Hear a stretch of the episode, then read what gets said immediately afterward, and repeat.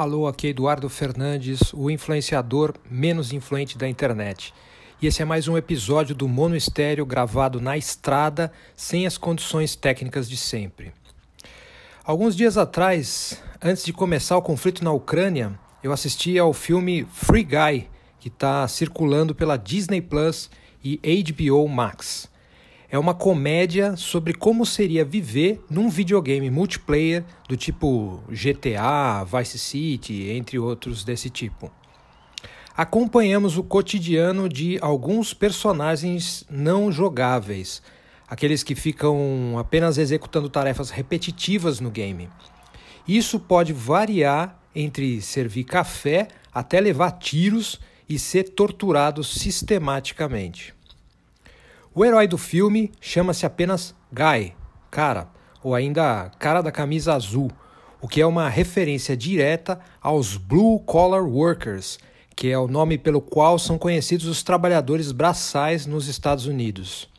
Mas na verdade, Guy é um caixa de banco cuja principal tarefa é ser assaltado diariamente e sonhar em arranjar uma namorada. Certo dia, ele encontra com uma personagem feminina, o que lhe detona uma espécie de crise existencial. Então o Guy começa a mudar sua rotina e incentivar outros personagens a fazer o mesmo. Mas, contrariando toda a lógica de boa parte dos videogames desse tipo, em vez de sair por aí atirando nos outros, o Guy começa a fazer ações altruístas, tipo se tornando quase que um super-herói super caricato. Aos poucos, entendemos que o GAI é um tipo de inteligência artificial que alcançou a autoconsciência por meio do poder do amor romântico. Oh. Parece uma besteira sem fim e, de certa forma, é.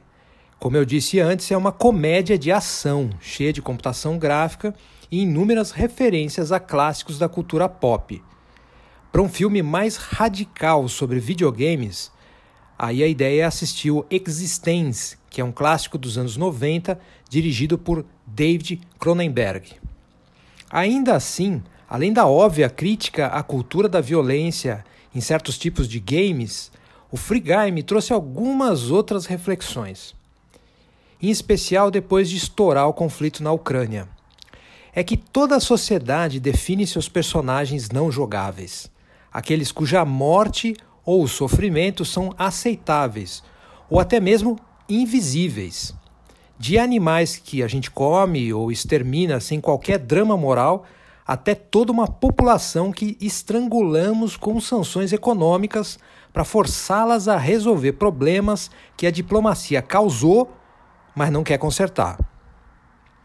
O colonialismo norte-americano e principalmente seus valores culturais precisam se expandir tanto geopoliticamente quanto até para o mundo digital, o tal do metaverso.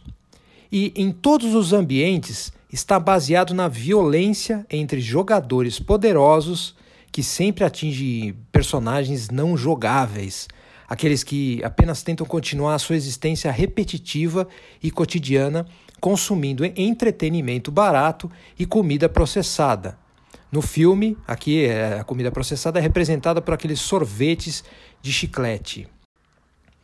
Agora, uma coisa me preocupou no filme.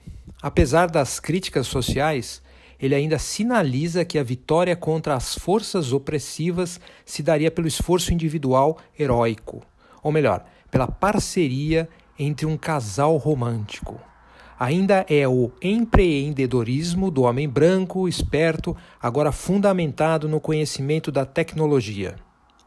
Para concluir, repare numa das cenas finais do filme, daquelas que reforçam o sentimento de triunfo do herói. O Guy conversa com um amigo que era segurança de agência que diz o seguinte: preciso voltar para o banco. E aí o herói replica: não há mais bancos. Eu posso estar tá sendo paranoico mas talvez o diretor canadense o Shaw Levy, o mesmo do Stranger Things, esteja se alinhando com o discurso dos ideólogos dos bitcoins e do blockchain. Será?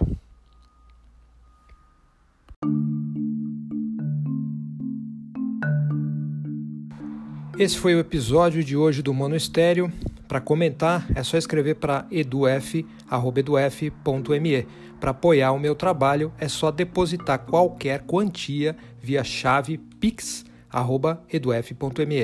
Obrigado a todos os apoiadores, vocês fazem uma enorme diferença nas contas por aqui. Então é isso aí. Obrigado por ouvir e até semana que vem. Acerte pior.